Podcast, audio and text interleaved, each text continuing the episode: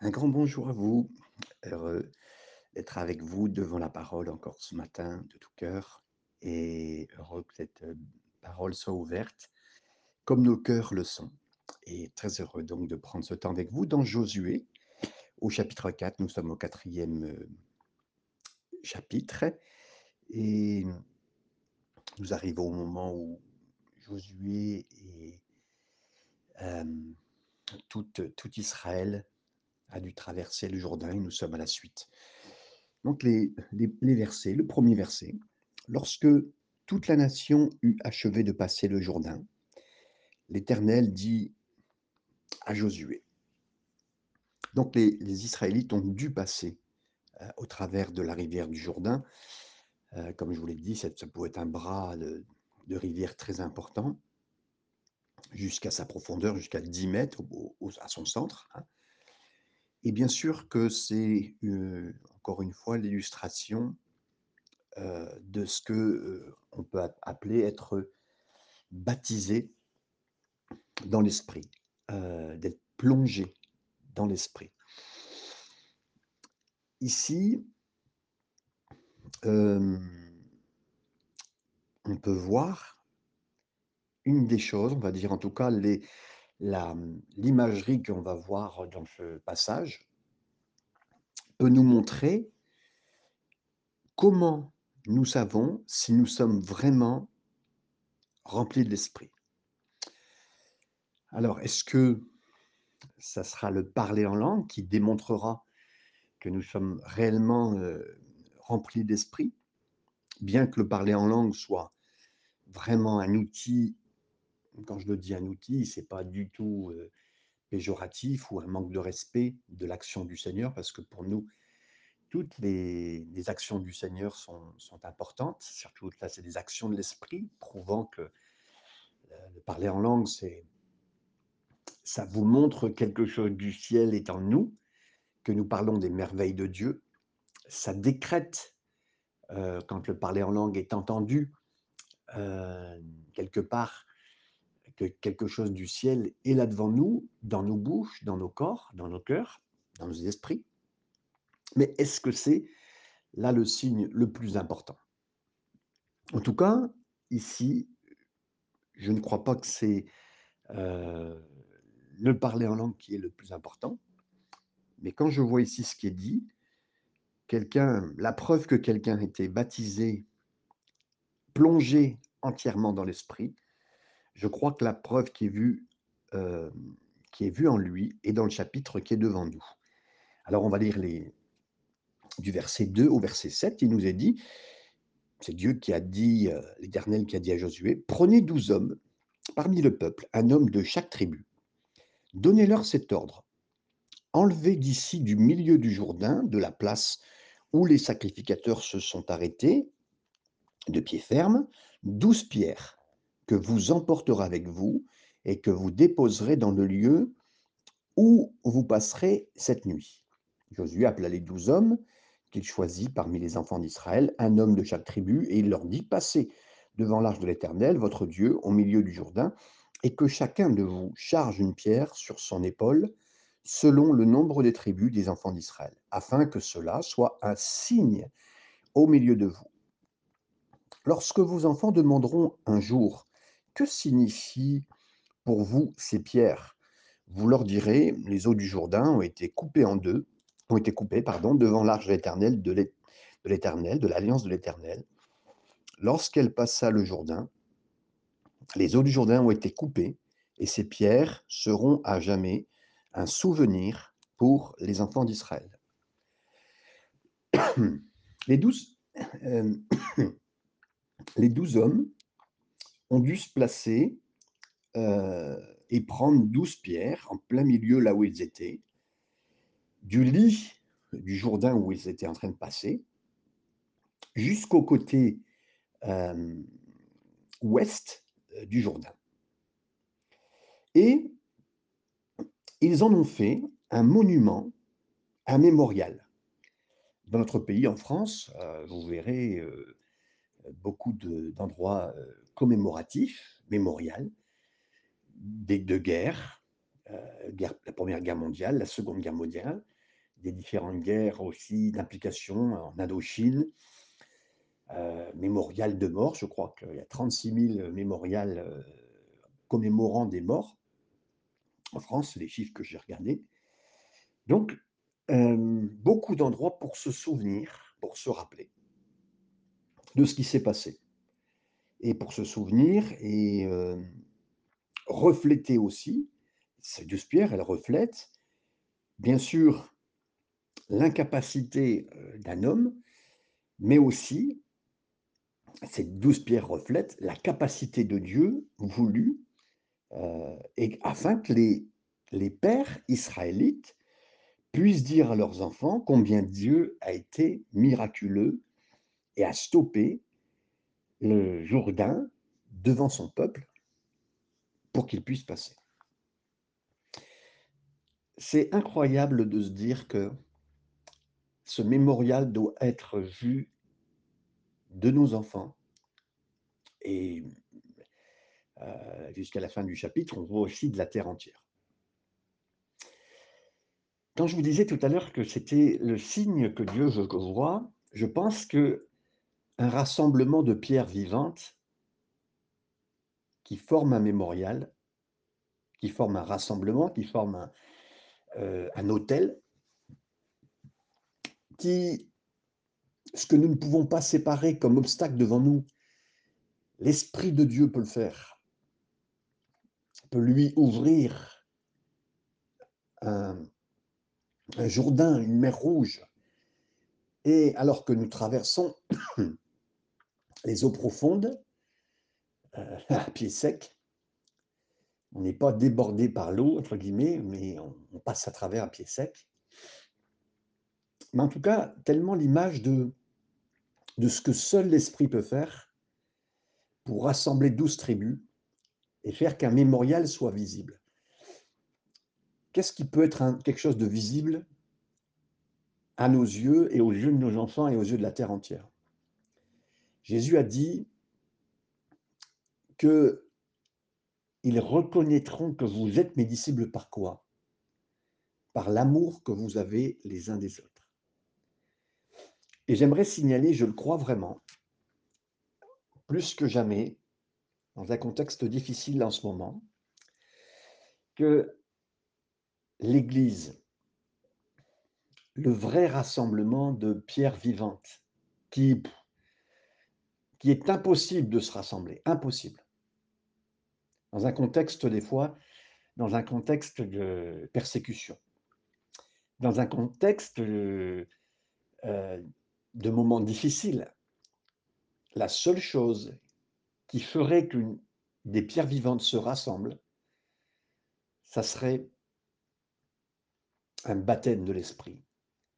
Heu, quelque chose de puissant et qui démontre aux gens que ces pierres ont été rassemblées, qu'elles sont un mémorial pour ce que Dieu a fait dans nos vies et ce qu'on peut dire à nos enfants que c'est un exemple que seul Dieu peut réussir. Cela prouve que pour nous, en ce moment, la seule chose qui pourra montrer à nos enfants qui pourra être un exemple pour nos enfants. Comment ça se fait qu'une excusez-moi, une bande d'incapables et là je parle de l'humanité n'est pas capable de se rassembler. On est devant, heu, un troupeau de personnes qui se disputent pour le moindre sujet qui s'élève pas capables de se rassembler, toujours divisés et ça c'est la terre entière, pour un sujet ou pour un autre. Mais qu'est-ce qui peut se faire que 12 hommes, 12 tribus soient rassemblés dans une alliance, dans un quelque chose qui va devenir commémoratif? Parce que j'aimerais vous dire, hein, les historiens pourraient nous dire: «Voici les objets commémoratifs, voici, heu, on commémore la guerre et merci» et on peut dire même: «Merci Seigneur» de ce fait que des gens nous ont tracé un chemin, ont été, heu, une partie de l'histoire. Et moi ce qui m'intéresse, c'est l'histoire de Dieu. C'est l'histoire de Dieu dans mon pays, c'est l'histoire de Dieu sur cette terre, c'est l'histoire de Dieu avec moi, avec nous.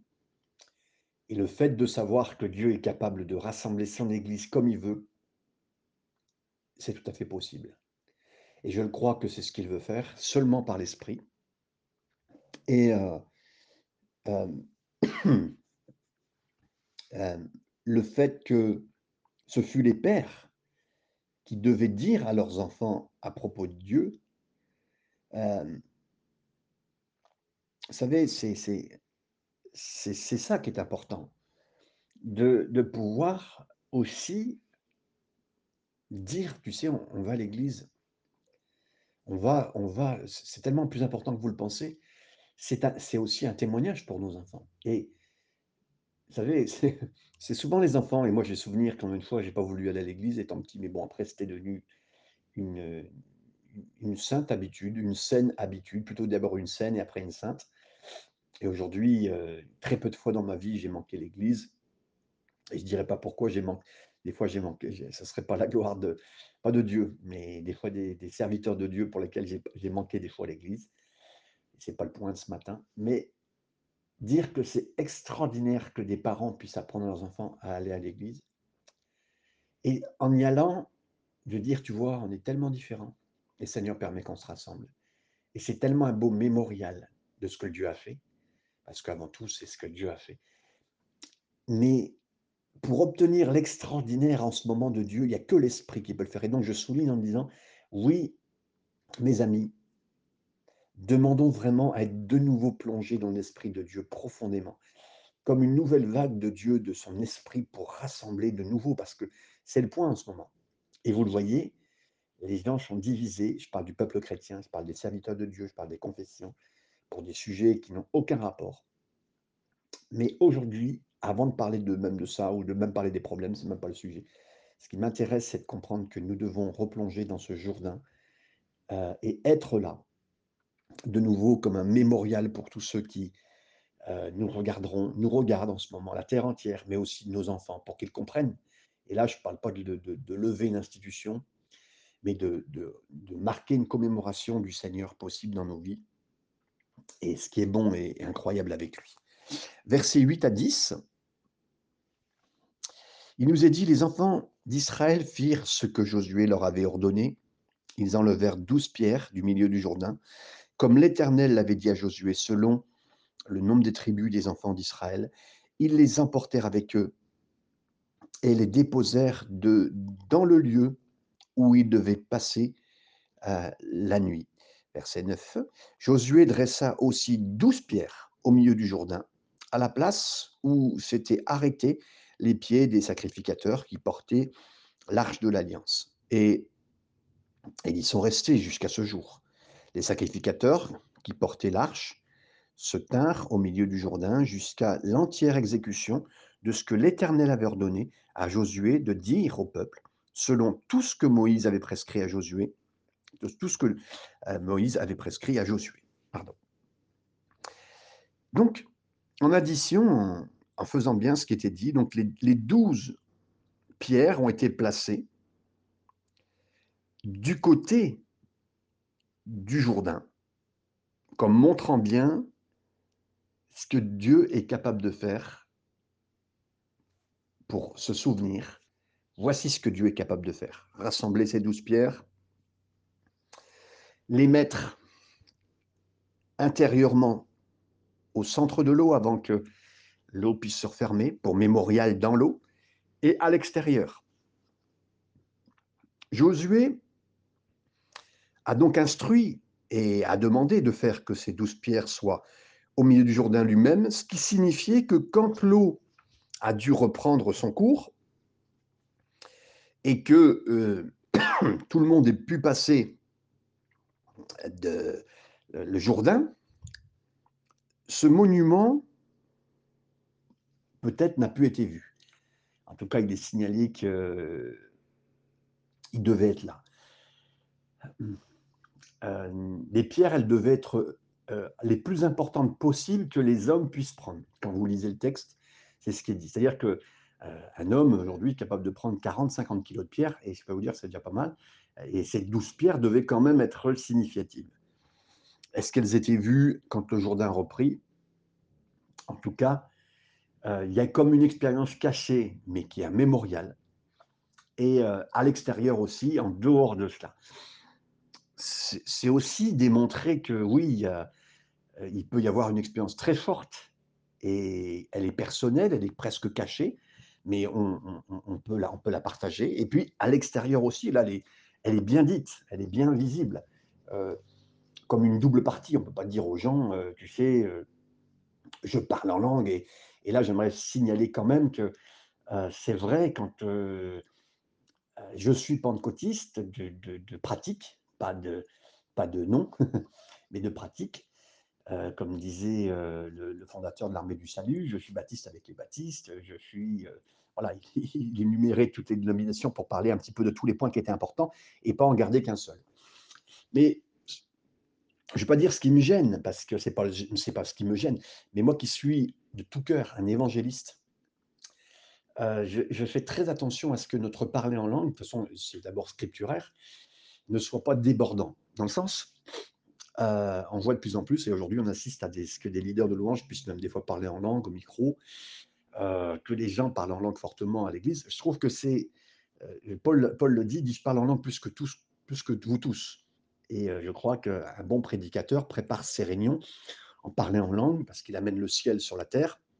Il a une, conscience de, de, ce que Dieu fait. C'est pas une pratique seulement, c'est aussi vraiment un état d'esprit, une vie.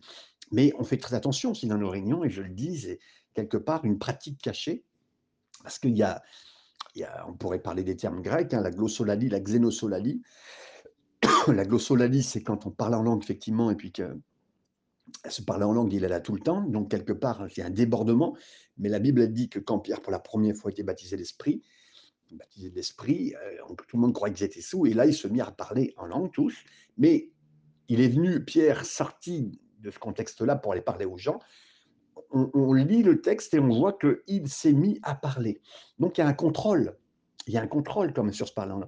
Et là, je vais le redire pour qu'on comprenne bien. Et dans nos moments euh, de culte, on peut avoir un moment global où il y a un parler en langue, mais il y a un moment aussi de, voilà, où c'est très important, bien sûr, on le signale, on fait attention, mais c'est un moment aussi où on évangélise, parce que nos dimanches matins, un non-chrétien, lui, quand on dit on va à l'église, c'est que le dimanche matin dans sa tête, pour le catholique, qui n'est pas catholique, mais il sait que les catholiques se, viennent de dimanche matin. Donc si on lui présente une nouvelle église, euh, bah, lui, dans sa tête, c'est que le dimanche matin. Donc le dimanche matin est un très bon moment d'évangélisation, et donc dans ces moments-là, on fait attention à, notre, façon de faire, euh, notre façon aussi de, vivre euh, cet événement extraordinaire où effectivement le Seigneur a rassemblé douze pierres. Et c'est aussi, il y a des œuvres, il y a des mémorials cachés, on ne peut pas expliquer tout de, la vie de l'esprit à des nouvelles personnes, c'est des choses cachées, puis il y a des choses qui peuvent être vues de l'extérieur. Mais le plus important, et là je le dis encore une fois parce que c'est l'amour qui prime avant tout, euh, c'est l'amour du Seigneur qui fait que, euh, voilà, on est avec lui, on est rassemblés, les frères et sœurs sont rassemblés. C'est un miracle qu'on soit rassemblés. C'est un miracle qu'on soit ensemble. C'est un miracle qu'on ait rassemblé une bande d'êtres humains, euh, des, des, purs Français. Hein. C'est comme si vous rassembliez un Mélenchon avec un Zemmour, avec, un, avec une Marine Le Pen, avec une Maréchale Le Pen, avec un Macron, euh, tous ensemble dans la même pièce. C'est un miracle. Et ils s'entendent. Et ils chantent ensemble. Comprenez? Ça, c'est le miracle de Dieu. Et c'est ça le plus important au-delà de quoi que ce soit. Et c'est pour ça que j'insiste en disant, pour moi, le signe, je dirais, important, je dirais presque le plus important, c'est l'amour. Parce que de toute façon, de, toutes les choses, hein, euh, comme dit un Corinthiens 13, et on en reviendra tout à l'heure, euh, tu pourrais parler en langue, tu pourrais parler toutes les langues du monde, tu pourrais donner ton corps, mais si tu n'as pas l'amour, euh, comme dit ce très beau chant de, Richard Toupin, si, tu n'as pas l'amour, je, ne suis rien. Si je n'ai pas l'amour. Donc, 8 à 10, c'était vraiment important de placer euh, ces, pierres pour que tout le monde, quand nous ayons passé cette, cette expérience, puisse dire, mais voilà, c'est seulement Dieu qui peut le faire. C'est seulement Dieu qui peut le faire. Et, et donc, il y avait deux monuments, un qui était visible, un qui n'était pas visible une manifestation intérieure qui confirmait aussi l'extérieur. Parce que c'est important, cette chose extérieure confirmait ce qui se passe à l'intérieur. Et, j'aimerais le dire, donc ce qui est extérieur confirme ce qui est à l'intérieur. Et notre amour confirme ce qui se passe à l'intérieur. Notre, et pour les gens, euh, Vous pourrez dire ce que vous voulez, mais en ce moment, c'est ça qui est le plus important pour les gens de l'extérieur. C'est que nous prouvions que nous sommes l'Église et pas le bâtiment, mais le rassemblement de personnes touchées par le Seigneur. Et j'insiste parce que je sais, je sais que plusieurs euh, qui écoutent mes messages, et là, ce n'est pas particulièrement pas ceux qui écoutent mes messages, mais nous devons revenir à l'Église. Et je ne parle pas du bâtiment, je parle de la personne du Seigneur travaillant dans nos cœurs par son esprit, dans son amour, pour revenir à l'Église. Et là, j'aimerais vous dire, on n'a pas à chercher la meilleure Église. On n'a pas à chercher la meilleure Église, c'est pas c'est pas le point. On a demandé au Seigneur là où faut qu'on soit. Et si vous dites, mais c'est justement là, il n'y a pas d'amour, si le Seigneur vous conduit à un endroit, c'est justement à nous qui avons compris la situation. Euh, je crois que par l'Esprit, quand il a dit des fleuves d'eau vive couleront, c'est l'Esprit, et tout le monde pense que parler en langue seulement, mais je crois à l'amour qui sort d'une action de l'Esprit. J'ai jamais été autant touché quand j'ai été touché par l'Esprit de Dieu, mais profondément, en pleurant, en vivant même où je parlais en langue, oui. Après cela, de prendre des pasteurs dans mes bras, dans des conférences pastorales, de les prendre comme jamais. J'ai souvenir du pasteur Philippe Dugard, euh, qui est un ami. Euh, j'étais jeune pasteur à Paris il y a, il y a donc c'était vraiment au début que j'arrivais à Paris, je crois que c'est donc il y a 20-25 ans. On s'est retrouvé dans une conférence un pasteur suédois. J'ai pris du temps avec lui en pleurant dans ses bras et on se connaissait très peu, mais c'était une action de l'esprit et, et c'est Dieu. Et donc c'est à ça qu'il faut qu'on arrive dans cette compréhension d'une manifestation, d'une vue extérieure de ce qui se passe intérieurement. Et, c'est bon, mes amis, c'est bon qu'on en soit là dans la compréhension. Versets 11 à 13. Lorsque tout le peuple eut achevé de passer, l'arche de l'Éternel et les sacrificateurs passèrent devant le peuple, les fils de Ruben, les fils de Gad et la demi-tribu de Manassé passèrent en armes devant les enfants d'Israël, comme Moïse leur avait dit, environ euh, 40 000 hommes équipés pour la guerre, prêts à combattre, passèrent devant l'Éternel, devant les plaines de Jéricho. Ici, vous le voyez, les deux, euh, les deux demi-tribus euh, qui ont choisi de se mettre du côté euh, est du Jourdain n'étaient pas forcés d'aller avec le reste euh, d'Israël au pays promis, parce que Dieu force personne de, traverser, même de vivre, j'aimerais le dire, une expérience, et je le sais, c'est important. J'ai entendu certaines églises aujourd'hui tellement pentecôtistes qu'on vous force, on vous force à vivre des choses, et malheureusement, ça met l'emphase sur un, renforcement. Alors que je dirais que si c'est, je vais le dire comme ça, si c'est fait selon l'esprit, ça, ça coule de source. L'amour dans nos églises devrait couler de source, je le dis de tout mon cœur, avec, euh, avec pitié pour nous, parce que pitié, Seigneur, reviens, reviens par ton esprit pour euh, nous encenser de ton amour et nous faire vivre ton amour. Et, euh, et on n'a pas forcé les gens, même si, j'aimerais vous dire, oui, la première expérience que les gens vivaient en tant que premiers chrétiens, c'était le baptême par immersion qui prouvait leur obéissance. Et juste en même temps, quasiment de la même façon, tout de suite, on priait tout de suite pour qu'ils reçoivent l'Esprit. et, c'est tellement important, c'est sûr qu'on a, on a perdu ça, parce que, en fait, c'est pas. et, on ne va pas vous dire, ah ben revenons à la première église, et puis on tape en même temps sur ceux qui ne le vivent pas, et puis nous les premiers, parce qu'on ne la vit pas de toute façon, cette église-là on donne ça pour s'imprimer un genre et être soi-disant un meilleur leader, pasteur devant tout le monde. Mais c'est foutaise, excusez-moi, je le dis de tout mon cœur aussi. Seigneur, viens nous aider, s'il te plaît, à faire ce que tu veux, parce que toute ton expérience, elle est globalisée, elle est ensemble. Et Seigneur, que nous vivons ces choses, mais tellement naturellement. Bien sûr, elles ont besoin d'être enseignées, elles ont besoin d'être comprises, elles ont besoin d'être vécues, mais amène-nous vraiment à bien le vivre, Seigneur, euh, au nom de Jésus. Verset 14. En ce jour-là, l'Éternel éleva Josué aux yeux de tout Israël, et ils le craignirent, comme ils avaient craint Moïse tous les jours de sa vie. Verset important pour euh, chaque responsable, chaque pasteur. Je crois que on peut commencer l'Église, on peut commencer à travailler dans une Église euh, sans tout de suite être reconnu. On peut avoir le meilleur des, ministères et euh, rentrer dans une Église j'ai souvenir de, du pasteur Marc, un ami euh, américain qui était venu et qui racontait cette histoire. Il avait été euh, en charge d'une nouvelle église, de 2000 membres à peu près, euh, là où il était aux États-Unis.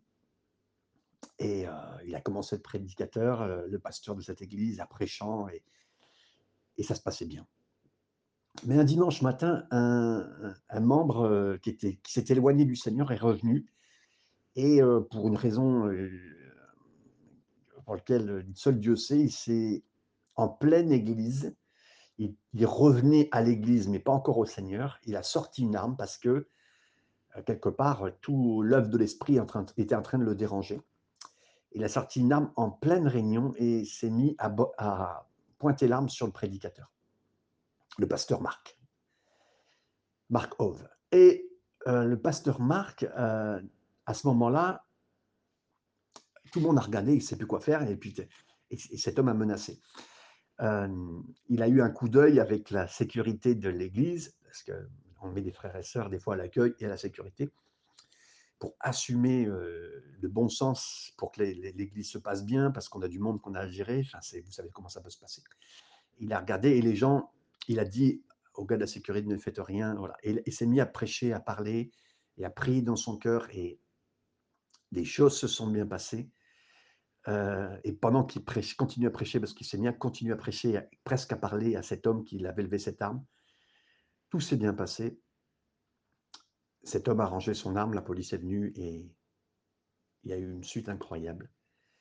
Et il a suggéré des choses à ce moment-là très difficiles. En sortant, il était à la porte, comme je l'espère que vous le faites, chaque pasteur qui est ici, qui entend mon message, chaque responsable, pour saluer chacune des brebis, parce qu'on aime chacune de nos brebis, et on essaie de les, les bénir à la sortie, et c'est incroyable, faut le faire, c'est pas on reste pas avec les gens qu'on aime, on va voir. Et tous les gens qu'on aime, ils sont à la sortie. C'est on les voit une par une, on les compte comme Jésus compte. Enfin, c'est mon, mon cœur pour, en tant que berger. Et alors qu'il était à la sortie,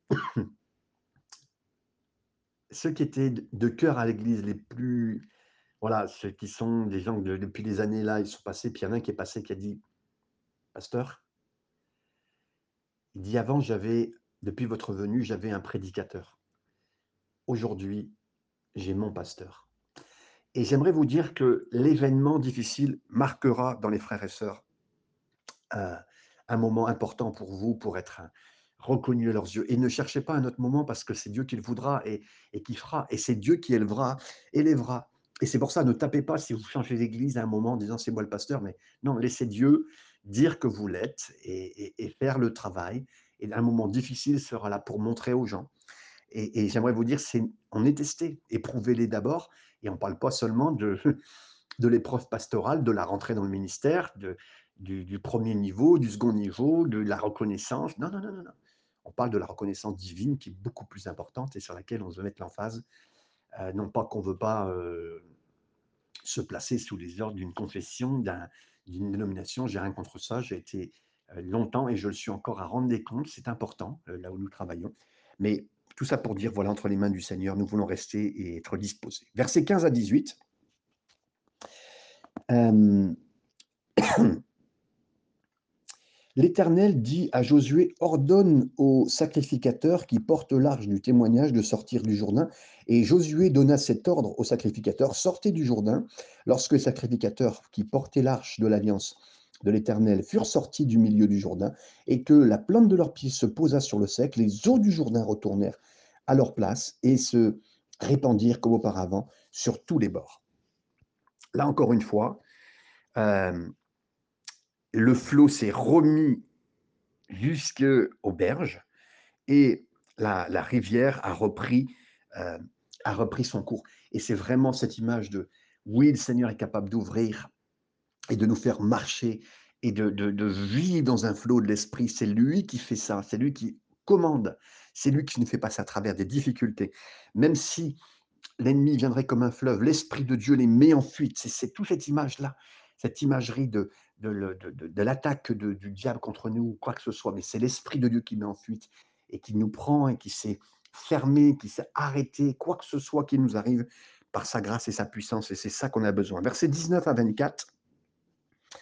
Le peuple sortit du Jourdain et euh, le dixième jour du premier mois, et il campa à Gilgal, à l'extrémité orientale de Jéricho. Josué dressa à Gilgal les douze pierres qu'il avait, qu'il avait prises du Jourdain. Il dit aux enfants d'Israël, lorsque vos enfants demanderont un jour à leur père, Que signifient ces pierres? Vous en instruirez vos enfants et vous direz, Israël a passé ce Jourdain à sec, car l'Éternel votre Dieu a mis à sec devant vous les eaux du Jourdain, jusqu'à ce que vous eussiez passé, comme l'Éternel votre Dieu l'avait fait à la mer Rouge, qu'il mit à sec devant devant nous, jusqu'à ce que nous eussions passé, afin que tous les peuples de la terre sachent que la main de l'Éternel est puissante, et afin que vous ayez toujours la crainte de l'Éternel, votre Dieu. Amen. Ces, euh, douze pierres-là, ces douze pierres ont été ensemble mises et euh, elles ont bien été placées, elles ont bien été mises ensemble, montées euh, comme un monument. Ces douze pierres représentaient bien sûr les douze tribus qui vont bien ensemble dans l'unité, qui sont un signe pour les Israélites qui ont traversé le Jourdain. Elles ont, euh, elles prouvaient bien et euh, qu'il y a eu après la mer Rouge ce, second baptême. Et Pierre dira dans 1 Pierre chapitre 2 verset 5, ça sera le, prochain chapitre que nous verrons de, de l'épître de Pierre, que en tant que croyants, nous sommes vraiment, vraiment ces pierres vivantes. Et on, ne joue pas à l'Église. J'aimerais dire, je crois que le Seigneur veut plus qu'on joue à l'Église. On est l'Église, on vient à l'Église sans obligation, sans obligation, et on est liés les uns aux autres. On forme vraiment euh, tous ensemble quelque chose qui est d'un seul bloc, qui est commémoratif de l'amour du Seigneur, qui est un signe sûr de ce qu'on a été touché profondément par l'Esprit. Tous les hommes verront que vous êtes mes disciples. Et Jésus dit, a dit que euh, ils le sauront dans Jean 13, 35. Ils le sauront que vous êtes mes disciples par votre amour. Vous savez, je finis en vous disant que pourquoi l'amour est tellement important. C'est central aussi dans l'enseignement de Paul. Les deux plus grands enseignements qui discutent des dons spirituels sont 1 Corinthiens 12 et 1 Corinthiens 14. Paul discute des dons spirituels, de leurs manifestations. Euh, il les met ensemble euh, vraiment pour signaler, aspirer à tous les dons, dont le don de prophétie. il parle des neuf dons, des vocaux, de miracles, c'est tout ce qu'il faut savoir. Mais entre ces deux dons, il y a une chose qui est très importante, et vous le savez, c'est un Corinthiens 13, un chapitre qui, qui ne parle exclusivement qu'avec l'amour. L'amour qui définit notre caractéristique personnelle et qui et, le fruit de l'esprit, la parole de Dieu dit, c'est l'amour. Le fruit de l'esprit, c'est l'amour. L'esprit. Et Seigneur, donc que nous soyons un, Jésus a prié dans Jean 17, que le monde puisse savoir que euh, je suis en eux et que, Seigneur, je sais aussi tu es euh, en moi, que moi et, que, toi tu es en moi, Jésus dira du Père. En d'autres mots, que l'amour soit dans le corps de Christ une preuve positive pour un monde qui est tellement sceptique et que cet amour soit une preuve que Jésus est vraiment en train d'agir en nous, que Jésus est vraiment ressuscité, il est réel et vivant dans nos vies. Que le Seigneur vous bénisse dans cette journée. Amen.